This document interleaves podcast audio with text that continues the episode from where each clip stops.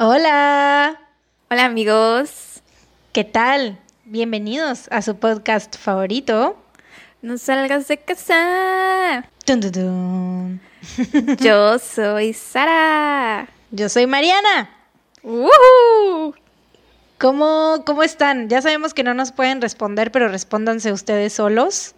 ¿Cómo Díganos, están? Es importante, nos preocupan saber, nos preocupa su salud. ¿A qué hora nos escuchan? ¿Es de día, de tarde, de noche?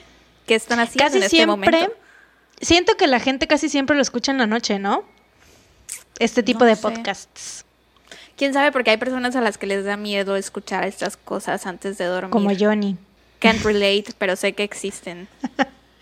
Que por cierto, oye, ¿sabes qué? ¿Te acuerdas del episodio del pendejo ese? Ajá. ¿Te acuerdas que te dije que había tenido pesadillas? Ah, no. Porque no, me acuerdo. pones atención, obviamente. Pero bueno, otras personas, bueno, siento que, no sé si fue una, una persona o dos personas nos dijeron que también habían tenido pesadillas después de ese episodio. Del episodio 30, tun, tun, tun. Yo tuve, o sea, yo generalmente no tengo pesadillas, pero curiosamente de anoche para hoy tuve una pesadilla, güey. O Bueno, ni siquiera llegó a ser pesadilla, porque como que me despertaba. Pero soñé con Bly Manor, Mm, la maldición de Bly Manor. Soñé que la señora del lago me hablaba o algo así. Y me desperté y dije, no, no, no, piensa en cosas bonitas. Y me volví a quedar dormida y volví a soñar con eso. Y yo, diablos. Uy, qué horror, güey. Es muy feo cuando te quieres despertar para ya deshacerte de un sueño, te duermes y vuelves a soñar lo mismo. Ay, es de la verga, güey. Sí, es horrible. Estúpido subconsciente, pero bueno.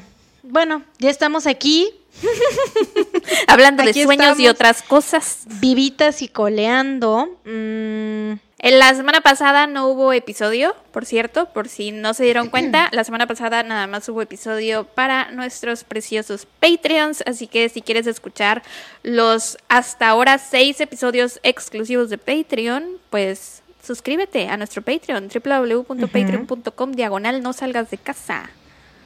Podcast. Podcast. Sí, están muy padres los episodios extra, amigos. La verdad es que, o sea, todos son temáticos y todos están chidos. Todos son casos muy, muy cabrones, muy interesantes. Este. Y pues, oigan, ya bajó el dólar, así que pueden. mm, es un poco menos del dinero. Antes eran 75 pesos, ahora son como 65 más o menos. Eh, sí, pónganse de acuerdo con alguien, algún otro amigo que escuche también el podcast. Paguen mitad y mitad, paguen treinta y tantos pesos. mm. Consejos de finanzas con No salgas de casa. Tun, tun, tun.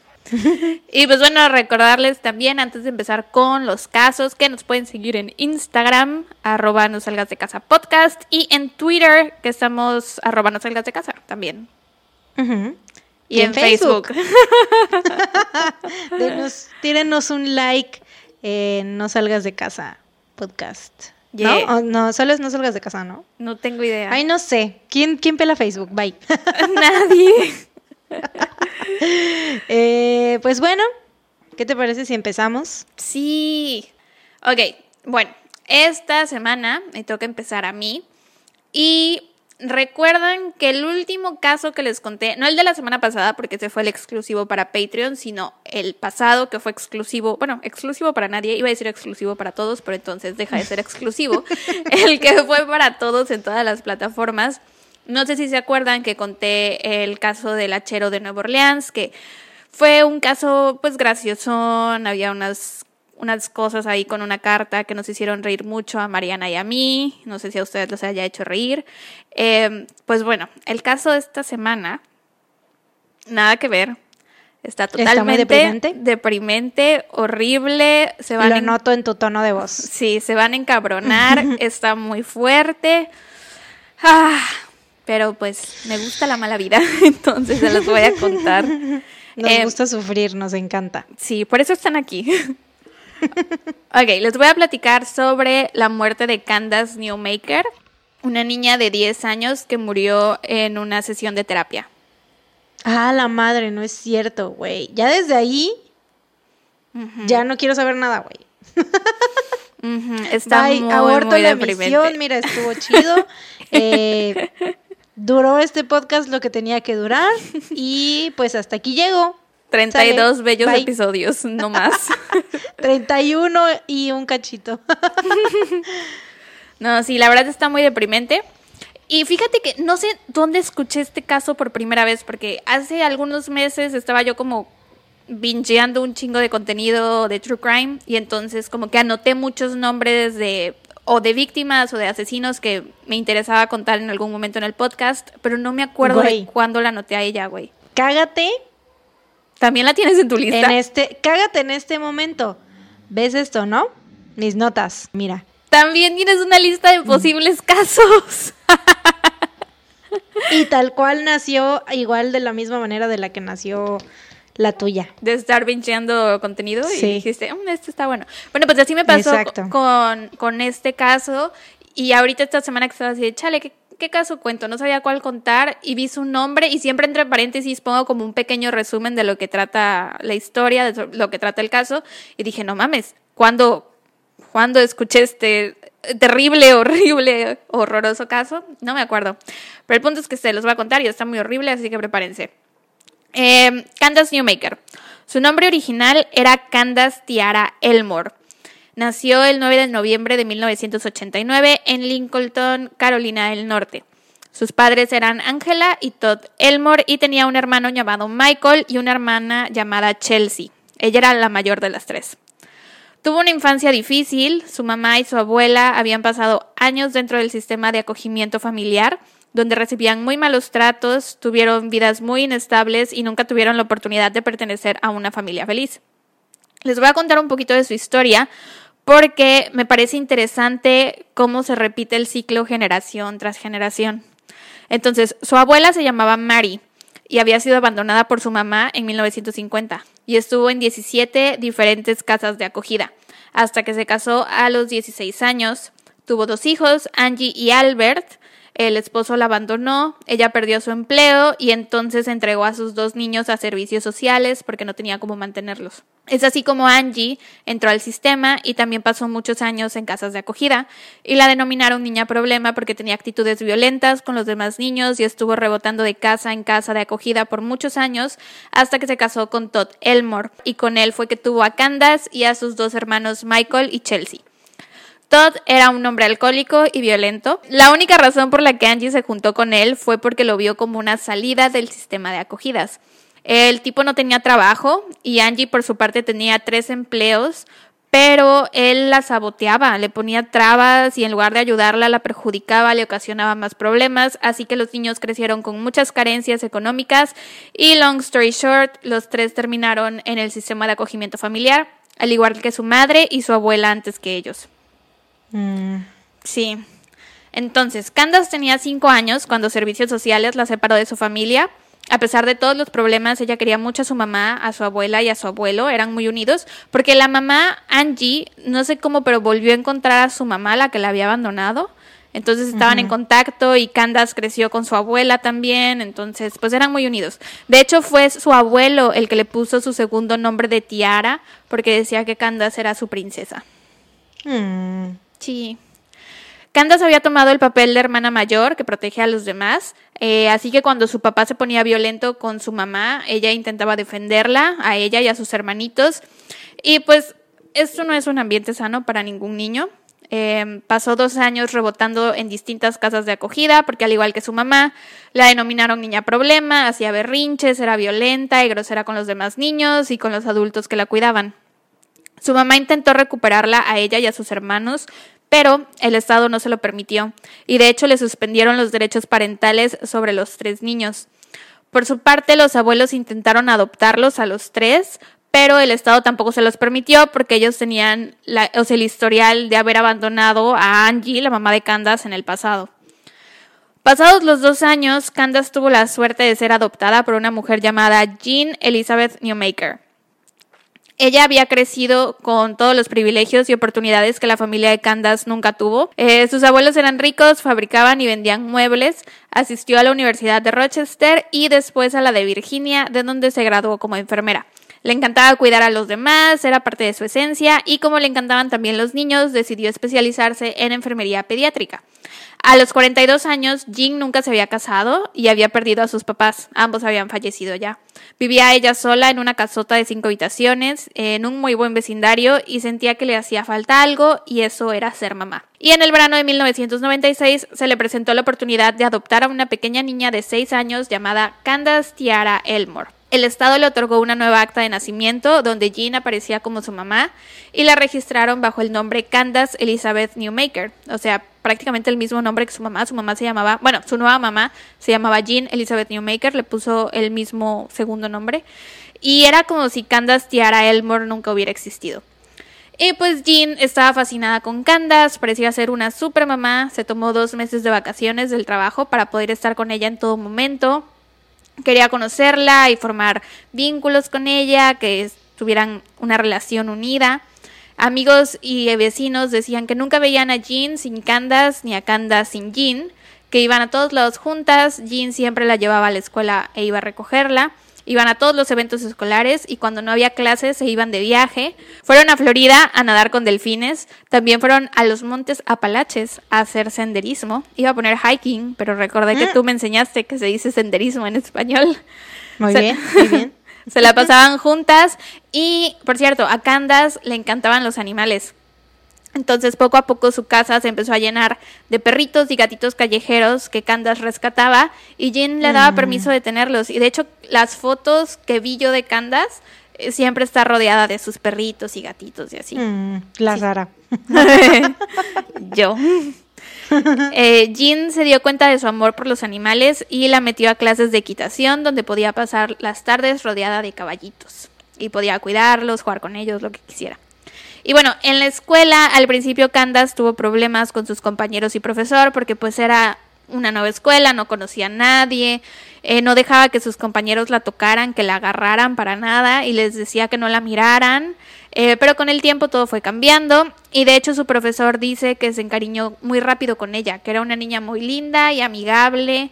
Tenían un compañero que andaba en silla de ruedas y Candace siempre lo ayudaba y siempre estaba al pendiente de él. Y aparte de eso, también tenía su grupito de amigas, que eran mejores amigas, iban a patinar y hacían pijamadas. O sea, parecía ser una niña muy feliz. Su vida había cambiado muchísimo gracias a Jean y pues a ojos de los demás no había nada que le hiciera falta a Candace. Lo que nadie sabía era que tras puertas cerradas, Jean estaba teniendo mm. muchos problemas con Candace. Había pasado ya un año desde la adopción y Candace no la miraba a los ojos, no la abrazaba, no la dejaba tocarla, igualito que le hacía a sus compañeros, pero con ellos ya había cambiado. Un, ajá, y que a ella duró un año. Ajá, entonces Jean no entendía por qué a ella la seguía rechazando un año después de la adopción. Eh, Jean también dijo que cuando estaban solas en casa, Candace era grosera, pesada y violenta, que rompía e incendiaba cosas dentro de la casa. Nunca nadie vio esta clase de comportamientos en Candace, ni vecinos, ni mm. amigos, ni profesores, nadie, solo Jean. Y pues Jean intentó solucionar estos comportamientos llevando a Candace con doctores, consejeros y psicólogos. Al final le prescribieron varios medicamentos, güey, que según yo para una niña tan chiquita, o sea, yo no sé, no soy médico ni psiquiatra, no tengo conocimientos de esto, pero me suena que está muy loco que le hayan... Le mandaron a tomar antidepresivos, antipsicóticos y anfetaminas. A una niña de 10 años, güey. Sí, no, está muy cabrón. las anfetaminas era porque supuestamente tenía déficit de atención. Pero pues no mames. Algunos doctores dijeron que el comportamiento de Candace era resultado de la inestabilidad que tuvo en los primeros años de su vida y de los años que pasó en el sistema de acogimiento familiar, que era normal y que con amor y paciencia iba a cambiar. Hay personas que especulan que lo que Jean sentía, bueno, que Jean más bien esperaba como que tenía expectativas muy altas para la adopción, o sea que ella pensaba que adoptar a un niño era lo más sencillo del mundo, que iba a ser como que ya hoy te traje a mi casa y te, te baño en cariños y en amor y en cosas y me vas a amar. Y no, muchas veces no es así porque los niños pues traen su pasado, cosas que necesitan eh, solucionar y aparte ella seguía como en duelo por la pérdida de su familia porque pues ella sí quería a su mamá y a su abuela y a sus hermanos y ya nunca más los volvió a ver. Em, entonces, bueno. Claro, seguro resentía que así como que me quitaste de los brazos de mi familia, ¿no? Para ella igual y en, la, en su mente, a lo mejor así lo veía, ¿no? Pues porque también en la mente de un niño es difícil porque es como que tratar de, o sea, como que tú quieres, o sea, si estás hablando, porque a veces los niños son muy inteligentes, ¿no? O sea, tienen como cosas que son como, que tú dices, wow, ya es como un humanito muy inteligente, ¿no? Y así. Entonces crees que va a entender ciertas cosas, pero pues sigue siendo un niño, sigue siendo una mente que todavía no se termina de desarrollar bien y hay cosas con las que tienes que ser extremadamente paciente, ¿no? Sí, eh, para este caso escuché un podcast de una que al ratito se los voy a recomendar, pero la persona que contaba este caso es una mujer que ha trabajado con niños, creo que es psicóloga o consejera o no sé, y dice que a ella le ha tocado que muchos niños, ya sea que hayan sido adoptados o que tienen padrastro o madrastra, aun cuando el papá adoptivo o el padrastro o la madrastra, eh, aun cuando los quieren, o sea, el niño quiere al nuevo adulto, a veces no quieren demostrar ese afecto porque sienten que están traicionando a sus papás de mm. nacimiento. Entonces, que les cuesta mucho trabajo, pero que eventualmente lo hacen.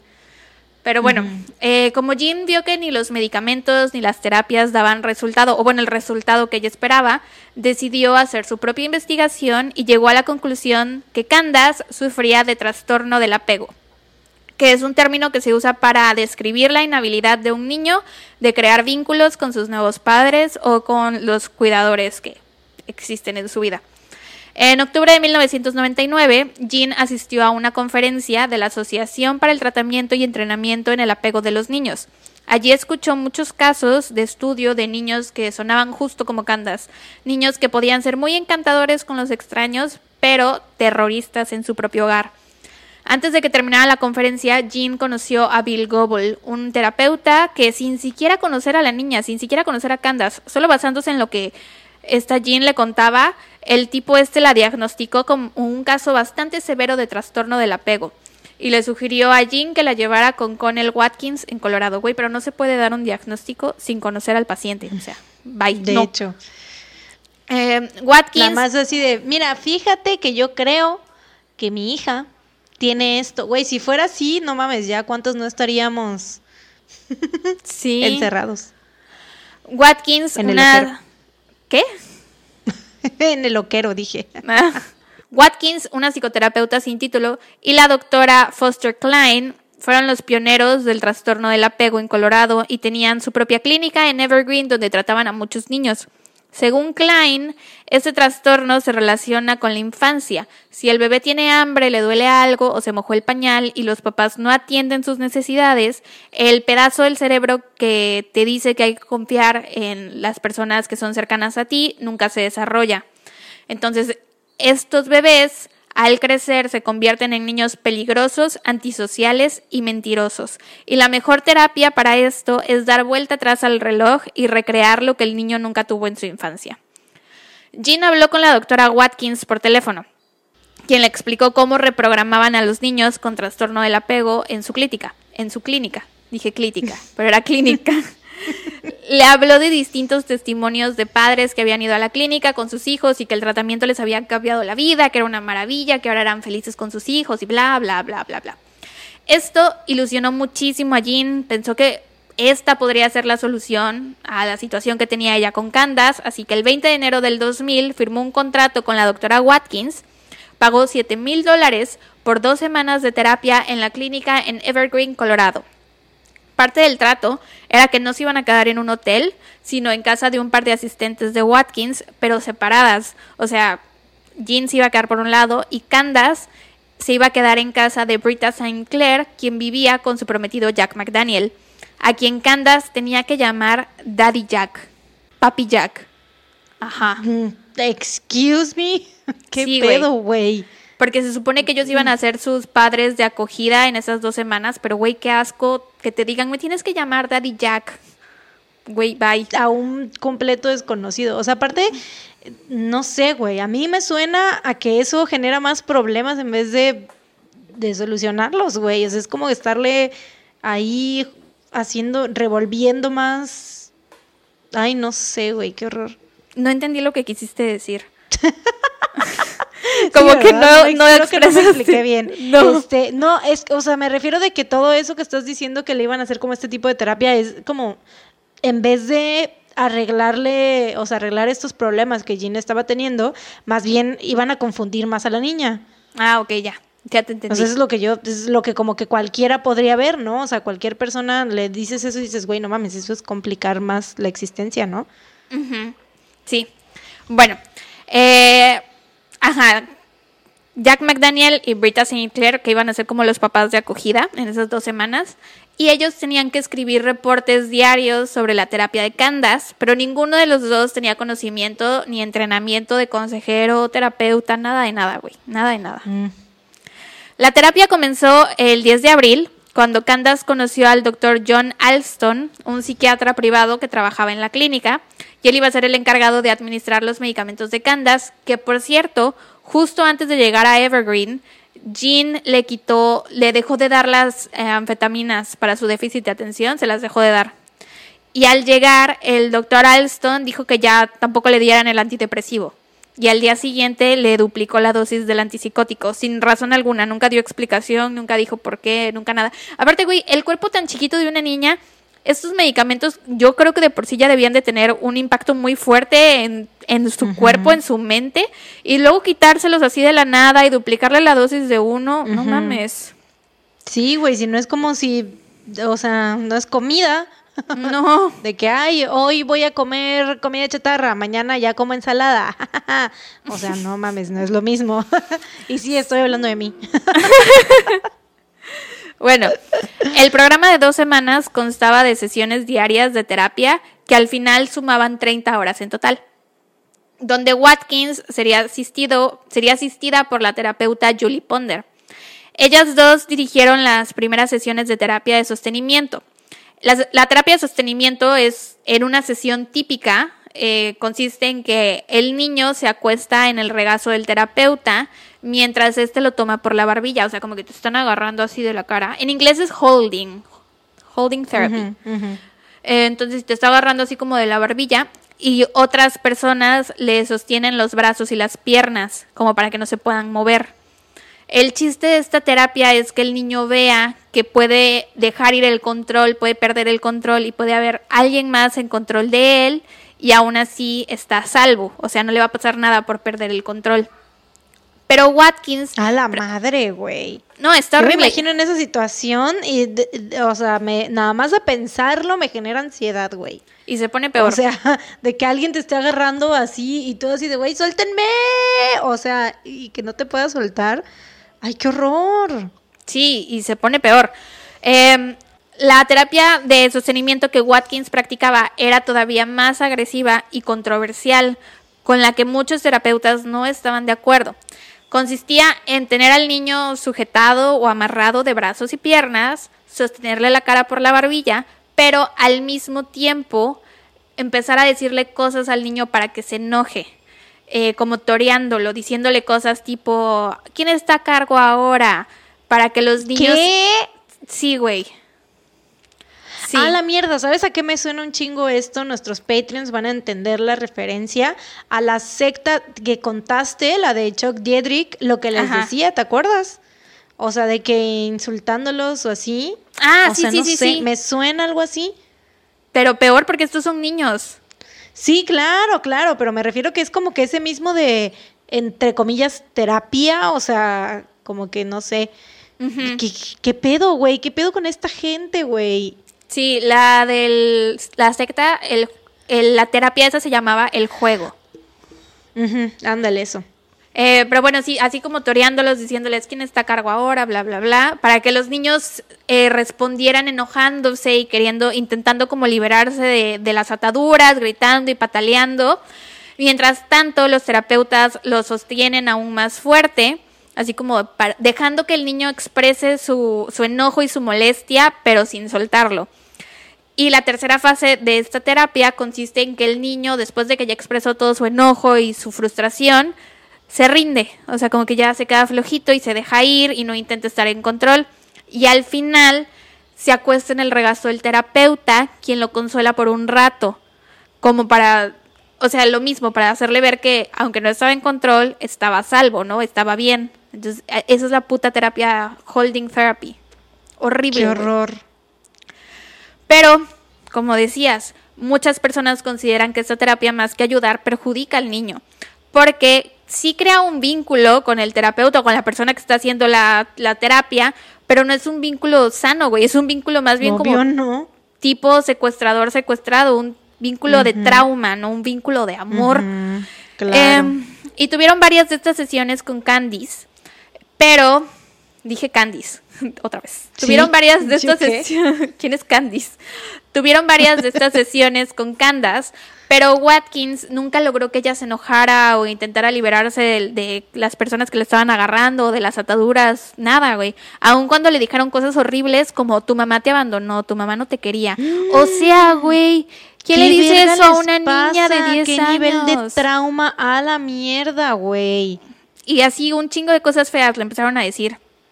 Em, Ah, te dije, está horrible este caso. En fin, el 17 de abril, siete días después de que empezó la terapia, el psiquiatra, el que le había quitado sus medicinas, dijo que le volvieran a dar el antidepresivo para ver si así como que dejaba de, de estar tan dormida de sus sentimientos, para ver si así ya respondía mejor al tratamiento, porque no estaba teniendo los resultados que se esperaban. Pero bueno, decidieron intentar con otro tipo de terapia que se llama compresión, que también está rara.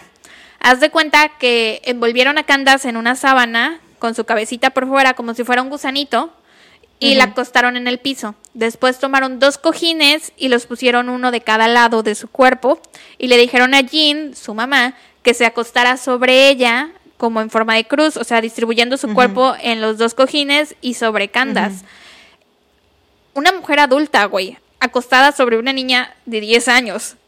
No me chingas, a menos que fuera una niñota, pero no mames. Ujú. Y pues el objetivo de esta terapia era que Candace viera que Jean era quien tenía el control. Y esta puta sesión duró tres horas, güey. Una vez pasadas las tres horas, le dijeron a Jean que se sentara en una silla. Y a Candace, o sea, es que está bien creepy, güey. Hasta me hacen. ugh, me hacen. Le dijeron. es que me dan ñañaras, güey. Cuando lo escribí dije. Y ahorita que lo voy a leer, me da más. Ajá, le dijeron a Jean que se sentara en una silla y a Candace que gateara hacia esa silla y se acostara. Te hace sentir incómoda, ¿verdad? Y a- Demasiado. y a Candace que gateara hacia esa silla y se acostara en los brazos de su mamá como si fuera una bebé. Y le dieron un plato de comida a Jean y le dijeron que le diera de comer como si fuera una bebé de nuevo.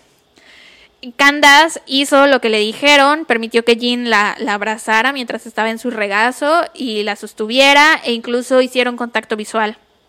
Lo que para Jean fue como, wow, el superavance, esta terapia sí está funcionando, mi hija ya por fin, wow.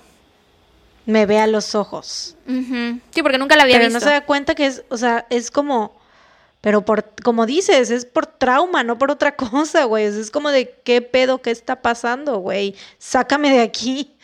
Yo creo que eso quiso decir con esa mirada, güey. En vez de conectar, más bien era un, güey, ¿estás loca o qué te pasa? Sácame de aquí. Al día siguiente, Watkins decidió llevar a cabo una terapia llamada rebirthing o terapia de renacimiento. Esta era aún más controversial y muy pocos terapeutas la llevaban a cabo. Consistía en simular el nacimiento de una persona. La teoría era que aquellos que habían experimentado trauma durante sus primeros años de vida podrían renacer simbólicamente y empezar desde cero.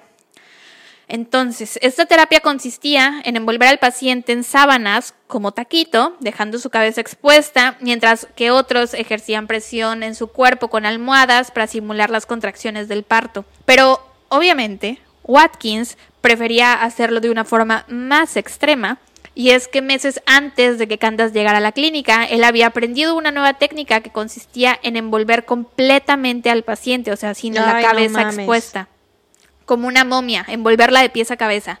No mames. Y había, puesto, y había puesto en práctica esta nueva técnica con al menos seis pacientes y había tenido muy buenos resultados. Entonces, el 18 de abril, Candace llegó para comenzar su terapia. Le pidieron que hiciera unos dibujos mientras la doctora Julie Ponder le explicaba cómo iba a ser la sesión ese día.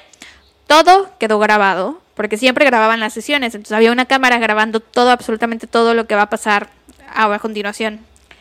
En el video se ve que Candace está bostezando mucho y explica que no había podido dormir bien porque había tenido una pesadilla, güey. Había soñado que la asesinaban. Obviamente, obviamente, no mames, le están traumando.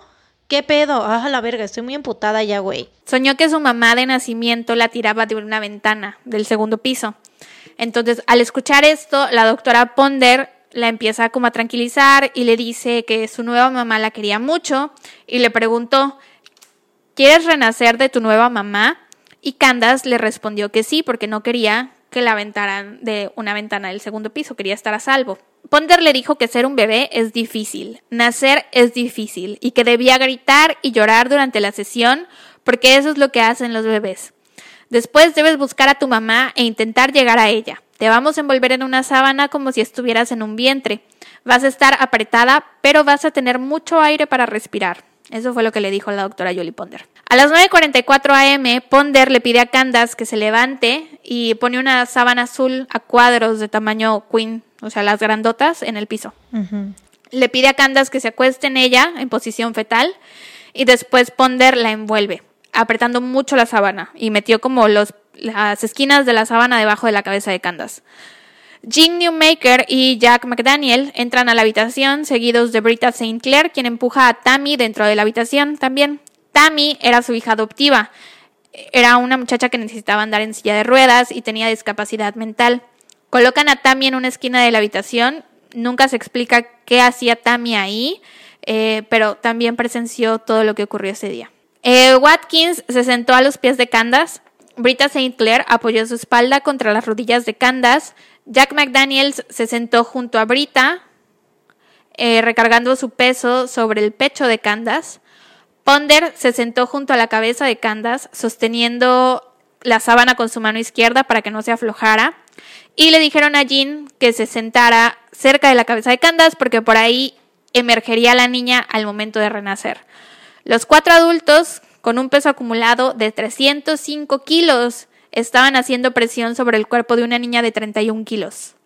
No mames. Y aparte, totalmente cubierta con en una pinche sabana, güey, a la madre, ¿no? ¡Ah! Sí. ¿En qué momento les, o sea, qué tan pendejo tienes que estar para creer que esto es terapia y que es una buena idea, güey? O sea, Muy cuatro personas adultas, o sea, qué estupidez, güey, neta, qué, qué pendejada, güey. A la madre, no puedo con esto. Lo más loco es que lo habían hecho en el pasado. Y ella fue la primera. La primera que se murió. Eso es lo más loco, güey. Ah, ¿Cómo, o sea, cómo es que ella fue la primera? No lo entiendo. sí, qué pedo. Pero bueno, en el video se escucha que Candace está confundida e incómoda. Se queja diciendo, quien sea que esté empujando mi cabeza no está ayudando. Diez minutos después de que empezó la sesión, Candace dice, no puedo hacerlo, no puedo hacerlo, no puedo respirar, no puedo respirar. Un minuto más tarde, Candace dice que se va a morir y suplica por aire. Mientras tanto, Watkins y Ponder continúan haciendo presión, diciéndole a Candace que renacer es la cosa más difícil que puedes hacer. Ah, qué pendejos, güey. Pendejas, son mujeres las dos. Digo, pendejas, ajá la verga, güey, lo que sea, pinche... No tengo palabras, güey, para expresar mi coraje en este momento con esa gente tan estúpida. Sí. Por favor, por favor, dejen de hacer presión. No puedo respirar. Ok, me estoy muriendo, lo siento, dijo Candace. A lo que Watkins respondió. ¿Te quieres morir? Está bien, entonces muérete, muérete ahora mismo. ¿Qué, qué, qué- qué verga le pasa? Güey, eso está aparte en video, ¿no? Está captado. Todo está en o sea, video. todo... Qué asco de persona, qué pinche mierda, güey, no puedo con esto. La sesión continúa. Los cuatro siguen haciendo presión sobre la niña. A veces cambian de posición o de lugar, pero la presión continúa. Mientras tanto, Jean se siente rechazada porque Candace no estaba intentando renacer. Watkins le había advertido a Jean que esto podía pasar. Escucha esto, güey. Que los niños intentan salirse con la suya diciendo que no pueden respirar o que tienen que ir al baño. Que los niños desapegados son manipuladores. Que hay que mostrarles quién tiene el control. Qué pendejo, güey. Pendeja, es mujer. Digo, pendeja. Ay, perdón, güey, es que estoy acostumbrada a... decir A que este siempre son hombres, ¿verdad? masculino. Sí. Sí, pero esto es peor, son dos mujeres, güey. Qué, qué, qué pendejada, güey. Ah, la verga, no. Ah. Veinte minutos más tarde, Candace dice, por favor, dijiste que tendría aire para respirar. Un minuto después, Candace empieza a vomitar. Estoy vomitando, acabo de vomitar, voy a hacer popó, tengo que hacer popó. Y Ponder le responde, adelante. Candace dice, me voy a hacer popó en los pantalones. Y Watkins le responde, quédate ahí con tu popó y tu vómito. Ha pasado media hora desde, desde que comenzó la sesión. Candace no hace nada de ruido. Ponder y Watkins le ordenan que grite por su vida. Candace responde que no. Entonces Ponder cambia de posición y empuja su cuerpo contra el de Candace. Se alcanza a oír como Candace gime mientras intenta respirar. Ponder le indica a Watkins que se siente en la almohada sobre la cabeza de Candace, diciendo que necesita más presión para que ahora sí tenga que pelear para poder respirar. Se alcanza a oír que Candace gime una vez más. Diez minutos más tarde, Jean pregunta, Bebé, ¿quieres renacer? Y Candace responde un débil no. Esta sería la última palabra que Candace diría en su vida. A la madre, güey. Ponder respondió. Y aquí no lo traduje porque no hay como una palabra. O sea, es quitter, quitter, quitter, quit, quit, quit, she's a quitter. Es como renunciadora, renunciadora, no hay como una. Pues es como si ahorita dijeras gallina, ¿no? Como gallina McFly. Mm, como gallina, sí, o sea, de que tienes miedo y de que quieres. Pero tener miedo y renunciar no, es lo mismo. Ajá, sí, o sea, obviamente no hay una palabra tal cual, este, creo, creo que no hay como una palabra exacta, pero sería como el equivalente más o menos. No siento, siento que gallina sería como pussy o chicken, porque ah, allá también dicen chicken, chicken o pussy, pussy. Bueno, el caso es que puse, le dicen quitter, quitter, quitter, she's a quitter, quit, quit, quit. O sea, le estaban diciendo que, que se estaba dando por vencida, ¿no? Que pasan otros 10 minutos y Ponder mete la mano dentro de la sábana y dice, tengo mi mano delante de su cara.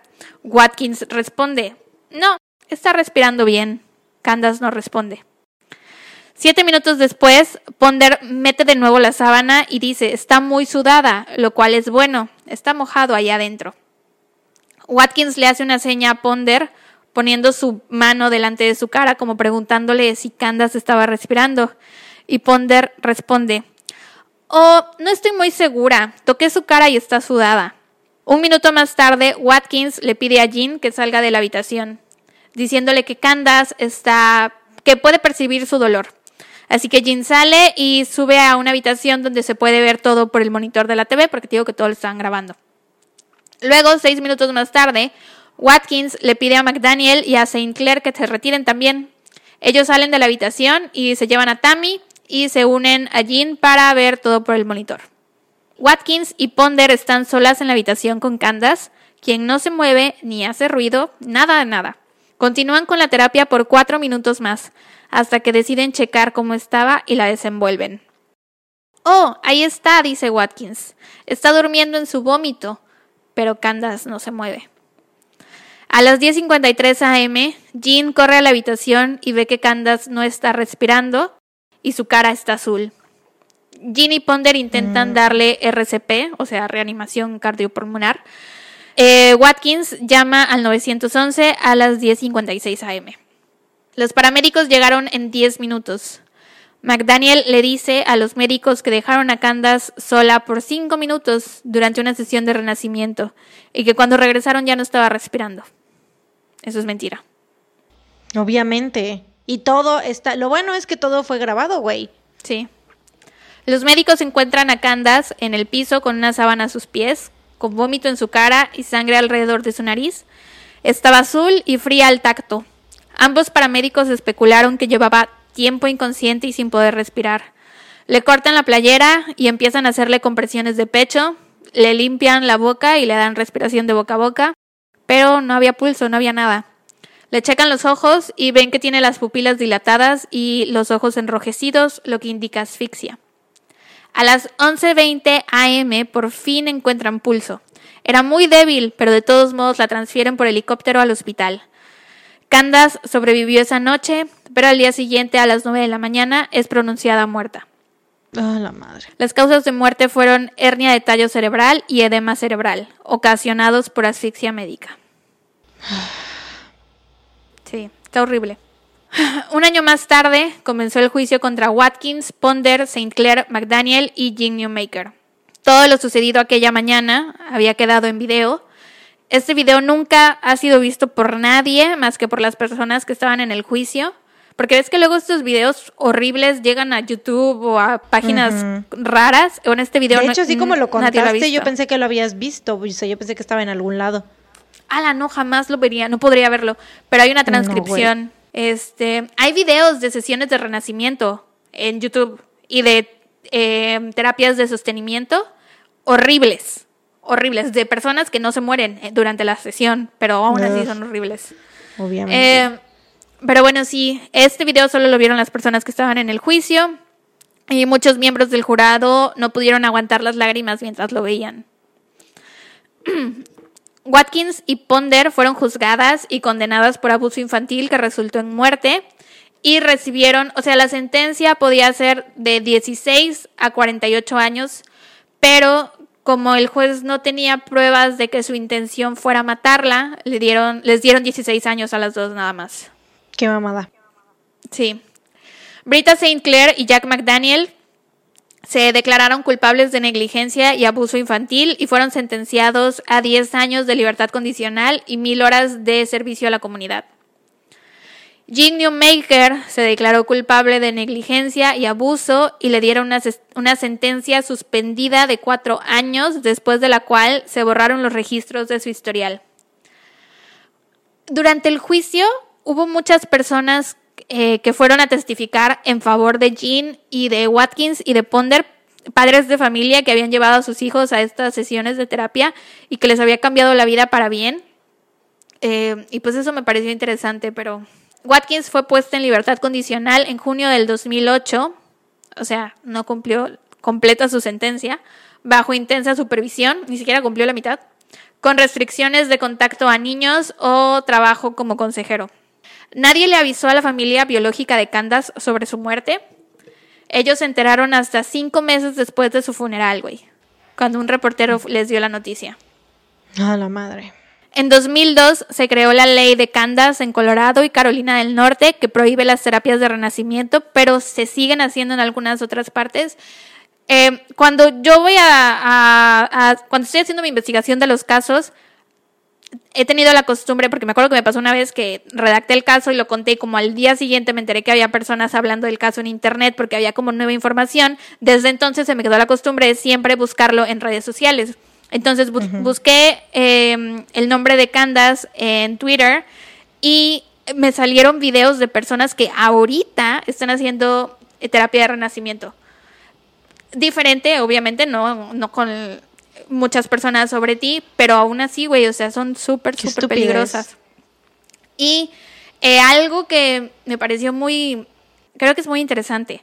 También como me metí a buscar el nombre de Candace Newmaker en Twitter, me empezaron a salir cosas de algo llamado Petscop.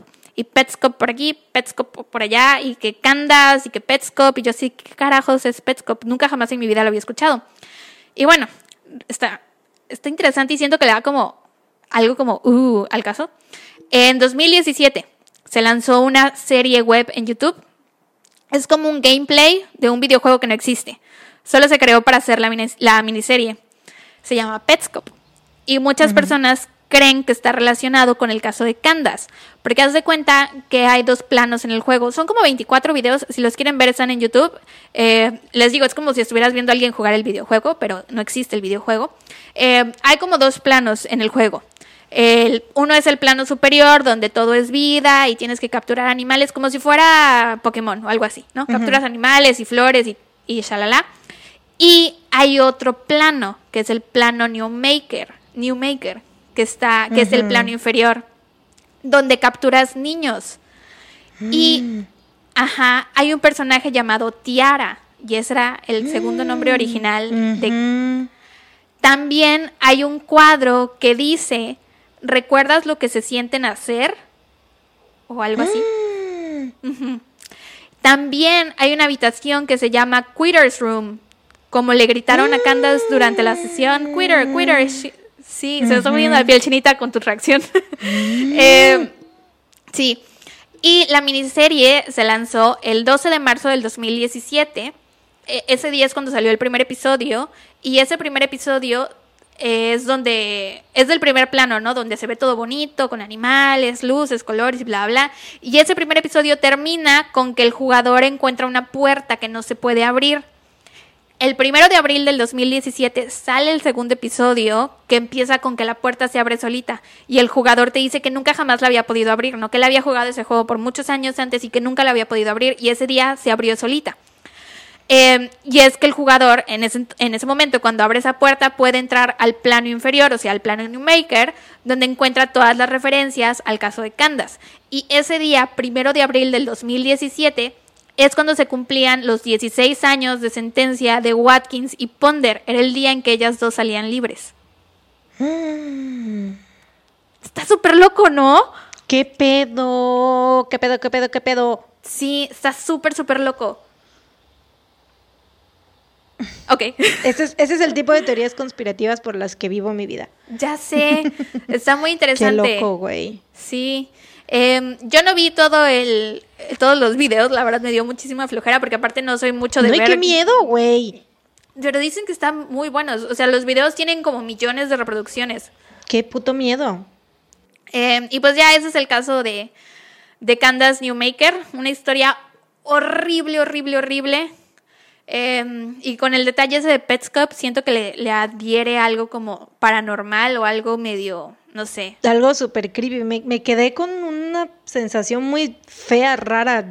De ñañaras. ñañaras, güey, sí, totalmente. Y pues, pues bueno, mis fuentes fueron. eh, es como un artículo, pero en una página que está, o sea, es un artículo larguísimísimo, en una página que se llama culteducation.com y el artículo se llama Her Name Was Candace, Promises Broken, A Killing in Therapy, A Life Erased. Y fue escrito por Carla Crowder y Peggy Lowe.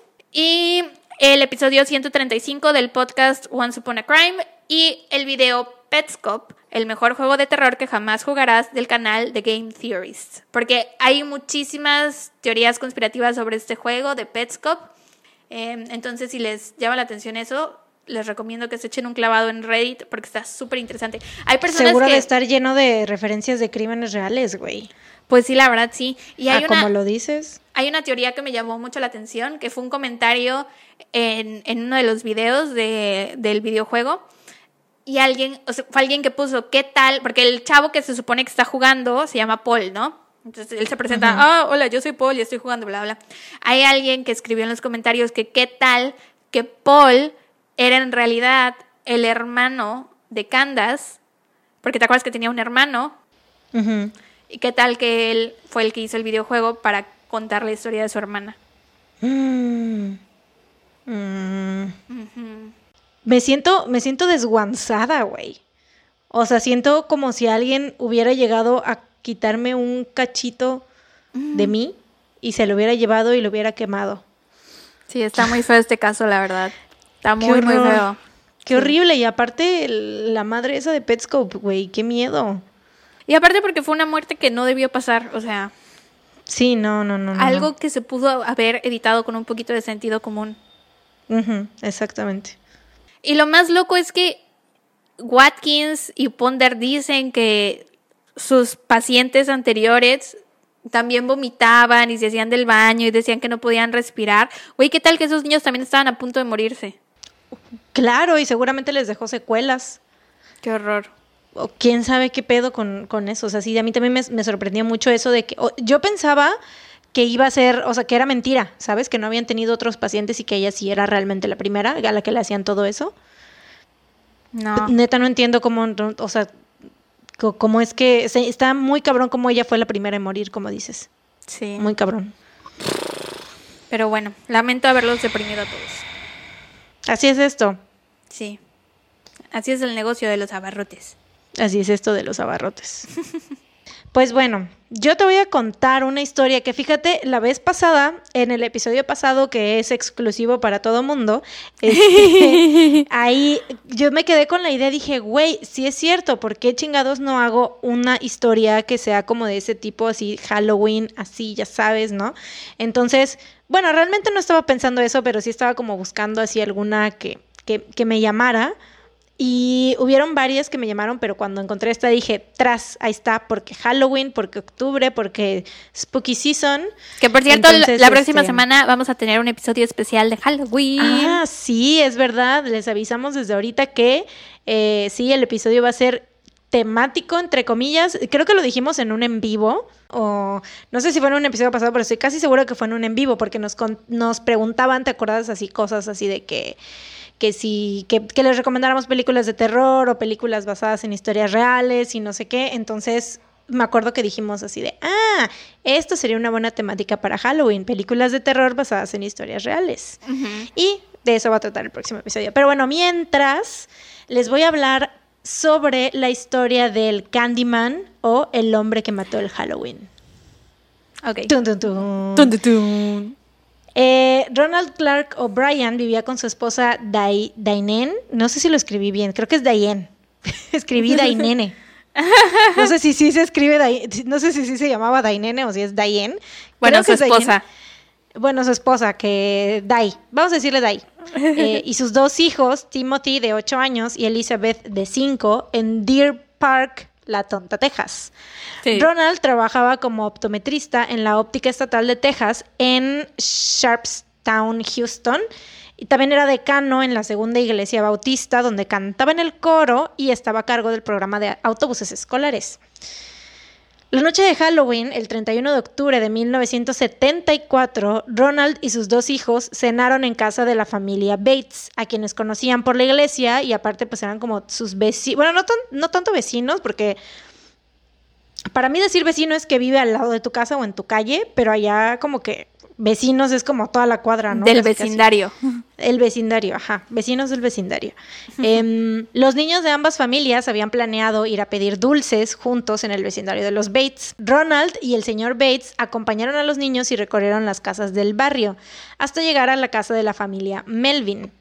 Las luces estaban apagadas y nadie abrió la puerta, así que los niños fueron a la siguiente casa. O sea, fue como que tocaron, no había nadie y ellos así de, eh, pues no hay pedo, nos vamos, nos seguimos, ¿no?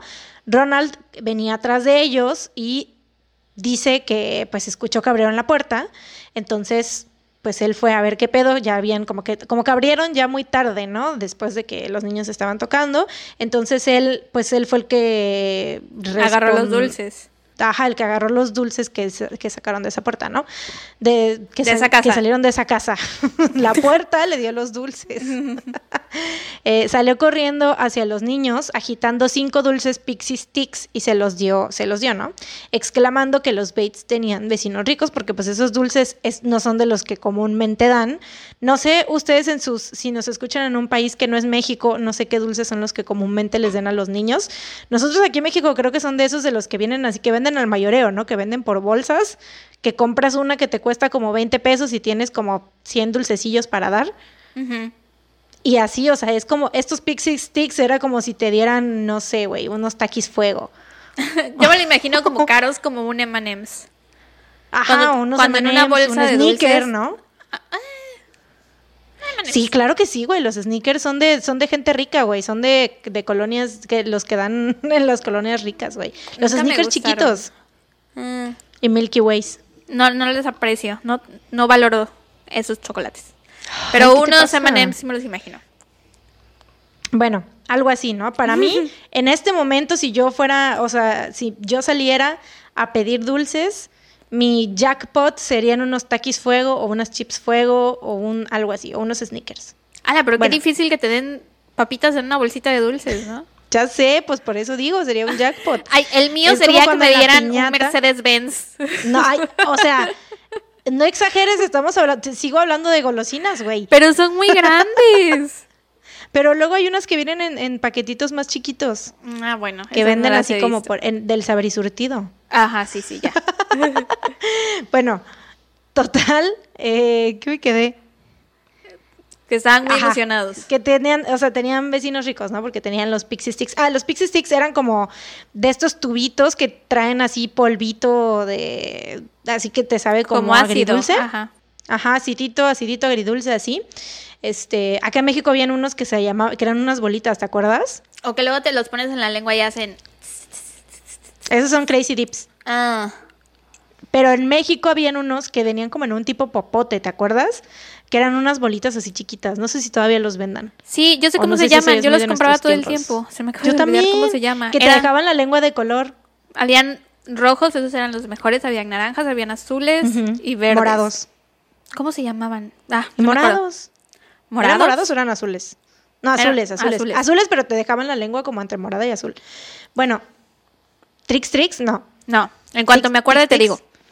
Tix Tix. No, no, las Tic Tics eran paletas. venían- había un sobrecito con una paleta, ¿no? Los Tic Bueno. Tics eran la paleta.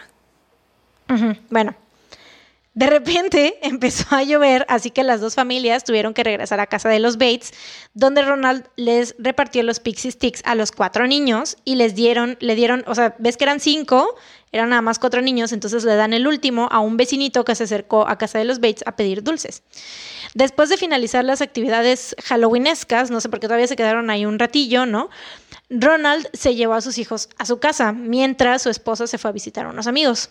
Ronald les dijo a sus hijos Timothy y Elizabeth que les daba permiso de comerse solamente un dulce antes de dormir.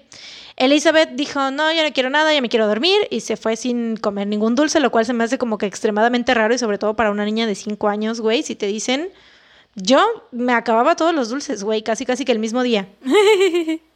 me daba un coma diabético, casi casi. ¡Pecositas! ¡Pecositas! Pecositas, le pregunté a mi hermana. Esas, así se llamaban, pecositas. Sí, ya. no íbamos a poder vivir en paz. Esas, Sí. sí, güey, sí, esas, esas eran así como las pecositas en México, así eran los pixie sticks, más o menos nada más que como eh, no, las, pico- las pecositas eran bolitas, ¿no? Eh, y como pelotitas mini, y estas, eh, los pixie sticks sí era como un polvito, literal. Eh, bueno, total, te digo, Elizabeth no quiso nada, se va a dormir, pero Timothy dijo que él sí quería, escogió el Pixie Sticks, pero le costó como que mucho trabajo abrirlo, así que le dijo a su papá que sí lo podía abrir por él, y así fue, ¿no? Se lo abrió. Al comérselo, Timothy se quejó de que el polvito sabía muy, muy amargo. Entonces Ronald le dio como un poquito de Kool-Aid para que se le quitara el mal sabor de boca. Pero Timothy enseguida se empezó a sentir muy mal y corrió al baño a vomitar. En cuestión de minutos se puso tan mal que empezó a tener convulsiones, así que Ronald llamó a una ambulancia, obviamente. Timothy logró llegar al hospital, pero desafortunadamente murió una hora después. Al realizarle estudios en la sangre y en el estómago se encontraron cantidades enormes de cianuro, lo suficiente para matar a dos personas adultas. Cuando la noticia salió a la luz, obviamente toda la gente estaba súper paniqueada, todos los papás prohibieron a sus hijos comerse los dulces que habían recolectado en la noche de Halloween, porque decían, güey, hay un viejo loco eh, dándoles dulces envenenados a los niños, ¿no? Sí. Em, eso era lo que se creía que, que había pasado con, con Timothy. Em, muchos padres entregaron los dulces que sus hijos habían recolectado para que los examinaran a ver si tenían veneno. Eh, entre ellos, los otros tres Pixie Sticks que los O'Brien y los Bates recolectaron esa noche. Pero, o sea, esos ya los tenía la policía, pero faltaba uno, el del vecino que se había acercado a pedir dulces a casa de los Bates. Porque obviamente cuando, cuando vieron que pasó este pedo, los... em, la hija, o sea, bueno, los, los que estaban ahí dijeron, güey, obviamente es algo del que tienen de los dulces, no los toquen ni nada, ¿no? O sea, ellos. Pero, te digo, faltaba el del niño vecino. La policía le informa a la mamá del niño que tiene que recolectar los dulces que su hijo había pedido y que por ningún motivo dejara que el niño se los, se los comiera, ¿no? La mamá se pone súper histérica porque no encontraba por ningún lado el Pixie Sticks que su hijo había recibido en casa de los Bates. Y casi le da un paro cuando ve a su hijo dormido en la cama con el dulce en la mano. Afortunadamente, el dulce estaba sellado pues, de manera que el niño no había podido abrirlo. Así que no lo pudo consumir. ¿Te acuerdas que Timothy igual le tuvo que pedir a su papá que se lo abriera? Él solito no lo pudo abrir. Si bien el Pixie Sticks que mató a Timothy tenía suficiente cianuro para matar a dos adultos, los investigadores determinaron que los otros cuatro pi- Pixie Sticks tenían la cantidad suficiente para matar a cuatro o cinco personas adultas. O sea, tenían el doble todavía de cianuro que tenía el, el Pixie Sticks de Timothy. Pasó, Mecha. Ronald, ya sé. Ronald colaboró con la policía para encontrar a la persona que le había dado los Pixie Sticks, pero al principio dijo que no se acordaba qué casa era. Y después, gracias al señor Bates, se dieron cuenta que la búsqueda tenía que reducirse solamente a dos calles, ya que no habían recorrido todo el vecindario porque, pues como te dije, había empezado a llover y habían tenido que regresarse a su casa temprano. solamente pudieron recorrer como dos cuadras, ¿no? No recorrieron todo el vecindario. Después de recorrer el vecindario tres veces, Ronald pudo señalar la casa de los Melvin, pero otra vez nadie abrió la puerta.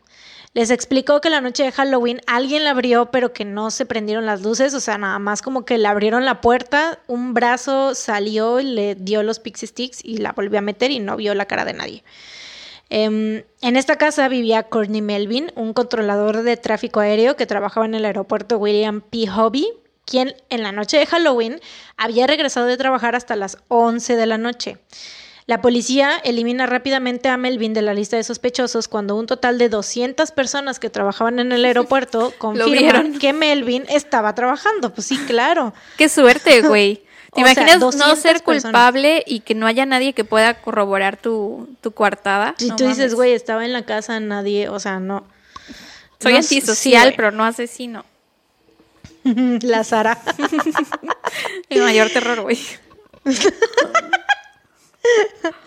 Después de investigar un poco, la policía se da cuenta que Ronald O'Brien tenía una deuda de 100 mil dólares de aquel entonces, lo cual equivale a más de 500 mil dólares de la actualidad.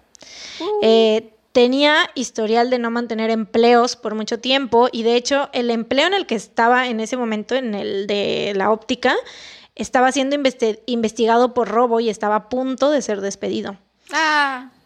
Pero lo más sospechoso de Ronald y lo que provocaría su arresto era que ese año justamente había cambiado dos veces la póliza de seguro de sus hijos.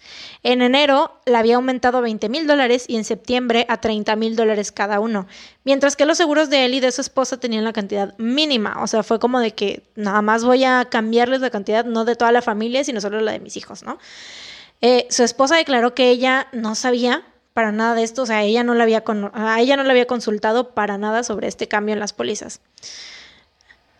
La policía también supo que Ronald visitó una tienda de suministros químicos para comprar cianuro, pero se fue sin comprar nada después de enterarse que la cantidad mínima era de 2 kilos. Así que llegaron a la conclusión de que Ronald había planeado envenenar a sus hijos con cianuro para recolectar el dinero de sus seguros de vida y había puesto el cianuro en los cinco pixie sticks para cubrir su crimen, pero afortunadamente ninguno de los otros cuatro niños consumía el dulce. Aunque la policía, o sea, güey, imagínate que el vato quería matar a sus dos, para empezar, qué poca madre querer matar a sus dos hijos, güey, qué pedo, nada más por el dinero, para salir de sus deudas, güey, de las cuales él solito se metió. Y en segunda, güey, matar a otros tres niños que ni la deben ni la temen, nada más por cubrir, es para cubrirse el trasero, güey. Sí, güey. Qué poca madre, o sea, matar a cinco niños nada más así por dinero, o sea, qué chingados, güey. Que aparte, ni siquiera eran ni la décima parte, o sea, eran 60 mil pesos porque iban a ser 30 y 30, ¿no? De los niños. Y él tenía una deuda de 100 mil, digo, iban a ser 60 mil dólares, porque estoy diciendo pesos. 60 mil dólares, ah, no, sí, iba a ser 100 mil un poco más de la mitad, pero no le iba a cubrir toda de todos modos, güey. Pero bueno. Em, Lo que se me hace raro es que haya elegido matar a sus hijos y no a su esposa. O sea, pensando en ya, si vas a matar a alguien, se supone que tus hijos son a las personas que quieres incondicionalmente, ¿no? Los que son como una parte de ti, supuestamente. Y no Pero pues es que, pues por el plan que tenía, güey, o sea, el plan que, que dijo, güey, de esta manera nadie me va a cachar, va a ser súper indetectable y, o sea, van a ser dos pólizas en lugar de una, porque de la esposa solo hubiese sido una. Pues sí. Total. Aunque la policía nunca supo cuándo o dónde había comprado el cianuro, Ronald fue arrestado por el asesinato de su hijo Timothy el 5 de noviembre de 1974. Se le acusó de un cargo de asesinato capital y cuatro cargos de intento de asesinato. Ronald se declaró inocente de los cinco cargos. Su juicio comenzó en mayo de 1975. Ahí un químico que era conocido de Ronald testificó que le había preguntado sobre el uso y las cantidades fatales del cianuro. Otro químico vendedor también testificó que Ronald se había acercado a él para preguntarle sobre cómo o dónde podía comprar cianuro. Nada más para una tarea, ¿no? Casual. Eh, sus cuñados testificaron que el día del funeral de Timothy, Ronald hablaba de usar el dinero del seguro de vida de su hijo para tomarse unas largas vacaciones. Mm. O sea, aparte de ni siquiera ni para, pagar, las deudas. No, güey, o sea porque como solo eran 30 mil, pues no le iba a alcanzar, ¿no? Mejor se va a tomar unas vacaciones. Chingas a tu madre. Em, A pesar de estas declaraciones, O'Brien seguía declarándose inocente. El argumento de su defensa, güey, a la verga. Neta, yo no sé por qué hoy, hoy que ha habido mucha gente pendeja en este podcast, güey. ¿Qué? Hoy que ha habido mucha gente Hoy, pendeja. bla, bla, bla. Hoy ha habido mucha gente Sí. pendeja en el, en el episodio, güey. Sí, ya, ya, sí, sí. Sí te había ¿Escuchaste entendido, eso? pero como que la, la estructuraste raro. Hoy que, hoy que veía que di- mucha gente estúpida, eh, eh, se me está pegando la estupidez, güey. Se me está pegando la estupidez de tan enorme que es, güey. Chécate el argumento de los abogados defensores. A ver. Su argumento era que básicamente desde hace años ya existía la leyenda de que había un loco dándole dulces envenenados a los niños en Halloween. Ya, eso era todo. O sea, ¿Eso fue todo? Así de, miren, no tenemos pruebas, pero tampoco tenemos dudas. Hay un loco desde hace muchos años envenenando a los niños con dulces de Halloween y ahora resulta que es este hombre que se murió su propio hijo. O sea, no mames.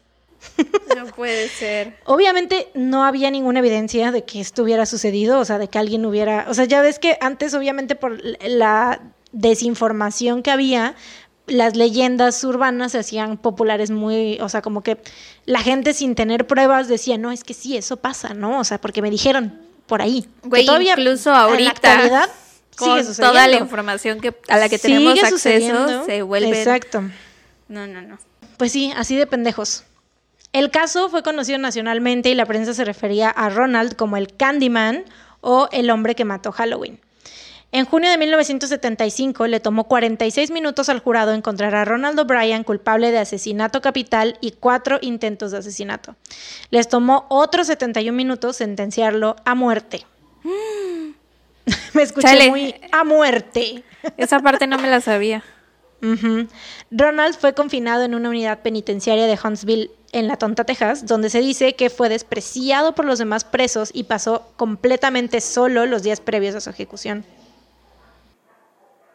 Pues es que a lo mejor muchos de esos presos también eran papás y tal vez sabían que sus niños no habían podido comer dulces ese día porque él envenenó a su hijo y entonces a sus hijos les privaron el derecho de disfrutar sus dulcecitos de Halloween. Aparte es como habíamos dicho en el, ¿te acuerdas? En el primer episodio ever de con la Evangelina Tejera, que los presos más odiados eran los que mataban a sus propios hijos. No, no, no sé si lo dijimos en el primero primero o en otro en el que contamos de alguien que había matado a sus hijos también. Pero total, sí. O sea, como que son los más odiados, los que matan a sus propios hijos. Em, y sí, o sea, se la pasó, te digo, completamente solo hasta que lo ejecutaron. La fecha fue pospuesta varias veces, pero finalmente el 31 de marzo de 1984, poco después de medianoche, Ronald O'Brien fue ejecutado mediante inyección letal, siendo esta la primera vez que el estado de la Tonta, Texas, ejecutó a un prisionero de esta manera. Durante su ejecución, una multitud de alrededor de 300 personas se reunió a las afueras de la prisión, vitoreando y gritando dulce o truco y aventándoles dulces a los protestantes que estaban en contra de la pena de muerte. Nunca voy a entender a la gente que va. ¿Qué, ¿Cómo vas? O sea, sí, no, ¿qué pedo? No lo entiendo. O sea, es como que sí te tiras el chisme desde tu casa, ¿no? Dices, güey, qué bueno, qué hijo de puta, lo merecía, a huevo, bien, lo aplaudo, pero no vas, no te tomas el tiempo de ir y estar afuera así, ¡eh, a huevo, mátelo! No, y O sea- aparte gritando cosas como dulce o truco y De- sí, tirando exacto, que- dulces que- es todavía que más eso es- loco. Está loco, ¿no? Así como, ¡eh, dulce truco! jaja". O sea, ¿qué pedo? No lo entiendo, güey. ¿Qué pedo, güey? Los, neta, los gringos están muy locos, güey. Su última declaración fue la siguiente.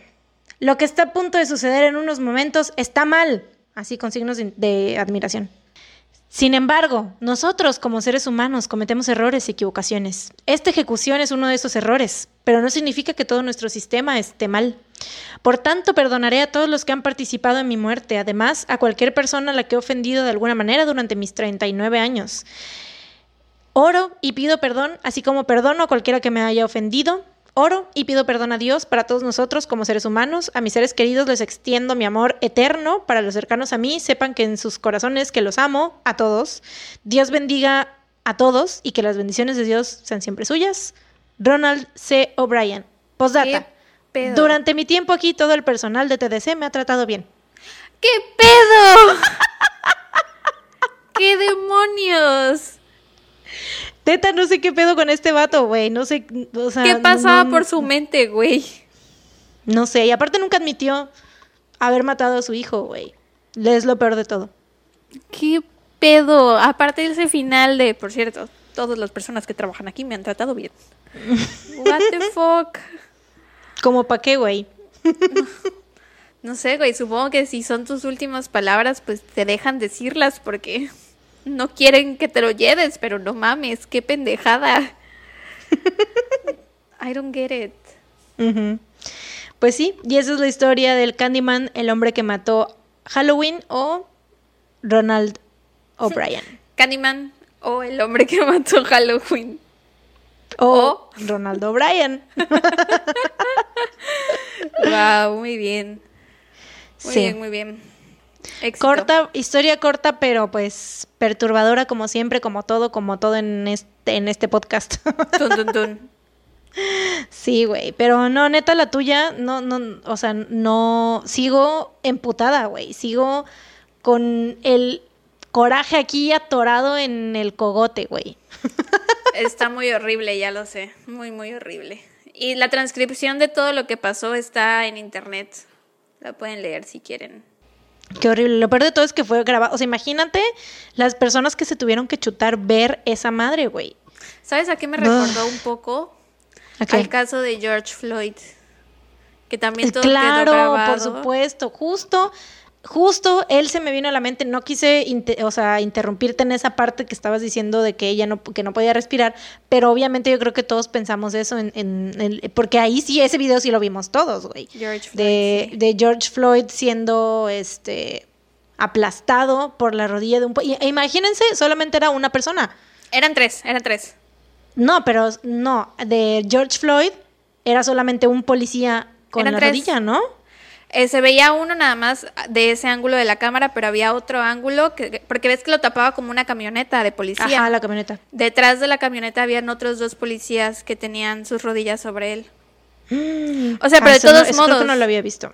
De todos Pero modos, de todos modos era un hombre adulto. y un hombre grandote. Ella- y ella sí, era una grandote. Candace era una niña de 10 años y habían cuatro personas adultas encima de, güey, no, neta. Y aparte estaba envuelta en una, Sí. sa- o sea, ni para escapar, o sea, no, ay, no, güey, neta, no. No, y se me olvidó decir esto. ¿Sabes qué dijo Watkins en el juicio? O sea, cuando ¿Qué? pasó a testificar, eh, o bueno, como a defenderse, dijo que eso, de que ya habían hecho ese procedimiento muchas veces antes y que nunca nada de esto había pasado. Que aparte la habían envuelto con una sábana, con una sábana, no era como si lo hubieran envuelto con plástico. O sea, no me chingues, güey. Güey, es que neta sí era, sí estaba pendeja, güey, sí estaba estúpida, güey. Muy Está. pendeja. Porque, bueno, si sigue viva, está. Si está muerta ya, estaba estúpida. Porque, ¿qué, qué pendejada es esa, güey? O sea, que no sabe que la gente se puede ahogar con muchas cosas, güey, con una bolsa de plástico. O sea, que es creo que más delgada que una sábana, ¿no? O tiene más o menos la misma, o sea, ¿qué pedo? Qué pendejada, güey. Sí. Pero Me bueno, emputa. Pero da- dame un dato feliz, güey. Estoy, hoy lo necesito más que otros días. Ok, dato feliz. Ah, vi La Casa de Cera. No la había visto nunca. Eh, es- bueno, no es mi dato feliz. de los 2000 Oye, a mí sí me gustó mucho. Es como mi recomendación feliz ahorita Halloweenesca, si la quieren ver. Está en Netflix y en Prime Video. Y es este es buena, a mí me gustó, la verdad creo que la voy a ver ahora todos Es- los yo años dije, en no sé qué me entendiste, pero yo dije gran actuación de los 2000. Sí te entendí, pero pensé que lo estabas Ah. diciendo sarcásticamente. O sea, pues más o menos, pero yo disfruto de eso, güey. Ah. A mí sí me gustó. sea, era sarcástico de que obviamente sabes que no es, güey, o sea, está Paris Hilton en el cast, pues, o sea, obviamente no va a haber Pero grandes no actuó actuaciones. mal. Siento que su papel lo hizo bien. ¿Qué ten- O sea, ¿qué hizo de mal? Porque no hizo nada, güey, tenía como tres líneas nada más y era como para vender. Para Por eso. de que, ay, Paris Hilton está en nuestra película. Pero, o sea, está, a mí me gusta porque está así como. Es esas películas que están cagadas en ciertas partes. O sea, a mí me gusta que reírme a veces con las películas de terror. Mm, A mí esta no me hizo Pero reír. sí da, pero sí da miedo Nunca. en varias partes. A mí me sí me dio reír. risa. en La muerte de Paris Hilton me dio como que risa, no sé por qué. Porque estás loca. La matan con una vara que le atraviesa la garganta. ¿Cómo te da pero, es risa? que se ve, pero se ve muy falso. O sea, se ve como muy. eh, muy falso. Por eso me da risa. Estás loca. Pero, pero sí, obviamente sí está, está creepy, está creepy. Bueno, y aparte sale Jared Paledecki, quienes hayan visto Gilmore Girls, Dean. Oh, Y sale también este Chad Michael Murray. Chad Michael Murray, One Tree Hill, Mm. Gilmore Girls, eh, Dawson's Creek, eh, La Nueva Cenicienta. La nueva Cenicienta. Todas las películas donde había un chico guapo o series de, chicos guapos, ahí estaba Chad Michael Murray y se ve Ah. muy guapo. Es muy precioso. Y bueno, esa es mi recomendación si la quieren ver. Está chida. No da mucho miedo, la verdad. Yo la vi solita, no da miedo. Pero así como que de pronto te dices... Ay, a ti de, "Ah, te verga". da miedo, güey. O sea, tú eres muy temeraria. A ti te da risa la muerte de Paris. O sea, pero solamente esa, de ahí en fuera. y porque no la vi sola, güey. Sabes que yo soy muy miedosa, aunque no lo parezca. Bueno, sí, yo veo las películas de miedo sola. Pero yo no, no, veo... puedo, güey. Yo las tengo, a huevo las tengo que ver acompañadas, si no, no puedo. Pero no veo las que sé que me van a dar miedo. Por ejemplo, las de fantasmas. Por ejemplo, el anillo. El anillo. Eso se llama The Ring. ¡El anillo! en inglés es The Por ejemplo, Ring. el anillo, ese sí me da miedo darlo.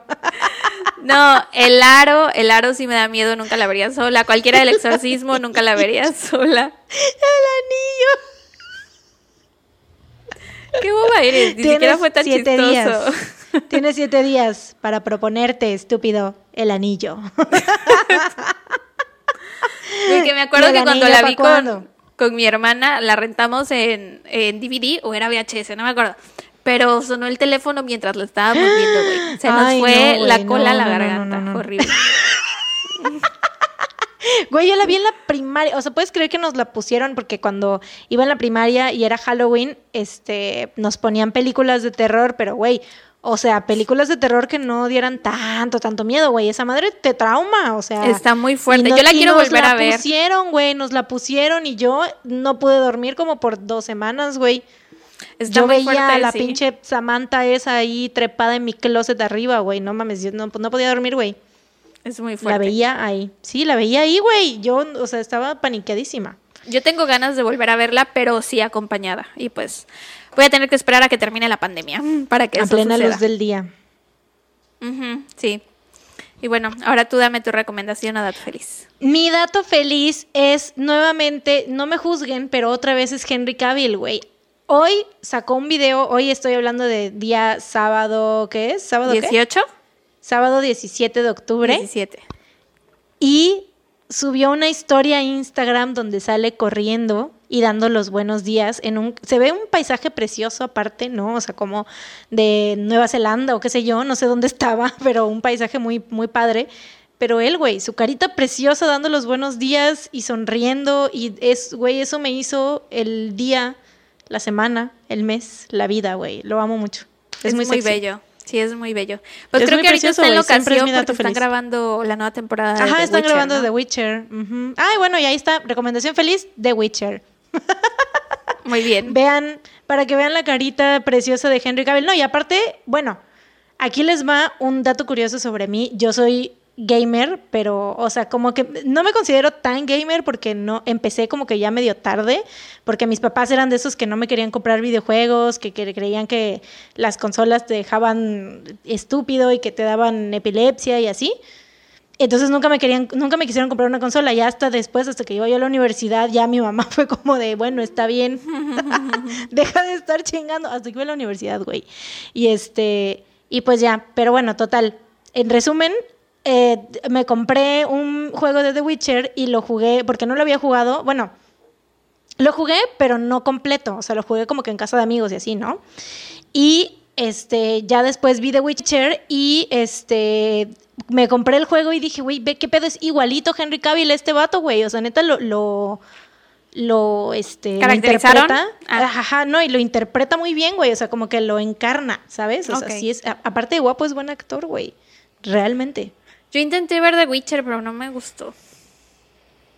A mí sí me gustó, porque es como muy de mi, mi tema, así como muy medieval y así, me gustan las historias medievales y, y con cosas así de fantasía y por eso me encanta El Señor de los Anillos. A mí también, pero Digo, no puede el señor de los, el señor de los aros.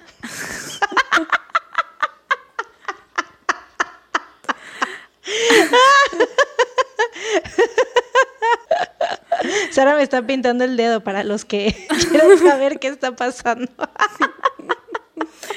A mí también me gustan las historias medievales, me gusta mucho El Señor de los Anillos, pero no sé por qué The Witcher no me atrapó, tal vez porque no le estaba poniendo atención, tal vez necesito volverlo a intentar. Es que sí, sí, la neta a mí sí me costó, tra- cuesta trabajo, cuesta trabajo porque estás viendo la cara preciosa de gente. Te tiempo, distraes. ¿no? Ajá. Te distrae demasiado, güey. O sea, no escuchas, literal, no escuchas lo que dice, güey. No, no, no entiendes, porque de repente te pierdes en sus ojos y dices, güey, ¿qué, espérate, ¿qué dijo? Y aparte hay muchos momentos donde no hay diálogo, según yo, hay muchos momentos de silencio, que nada más Sí, escucha que hace como... está- "Mm". Y luego está sin camisa y Mm. así bañándose y es No como de, llegué, ah, no ah, llegué a esa ah. parte. Pero bueno, sí, está muy buena. Bueno, a mí, si les gustan ese tipo de historias, pueden verla. Si no, véanla por el simple hecho de que de ver la cara preciosa de Henry Cavill y ya. Muy bien. Pues bueno amigos, eso ha sido todo por este episodio. Eh, recuerden que las fotos referentes van a estar en nuestro Instagram. Recuerden también que nos pueden ayudar en Patreon donándonos dineritos y si no, nos pueden ayudar compartiendo el podcast con algún amigo o familiar conocido que sepan que le gustan de estas historias. Y recuerden que la próxima semana traemos el episodio de Halloween donde vamos a contar las historias reales de algunas películas de miedo. Así es. No Y les pues ya. adelantamos de cuáles para que sea surprise. Sí, no. Igual y los que estuvieron en el en vivo de aquel entonces tal vez recordarán, tal vez no, quién sabe, Tal no vez. lo sé.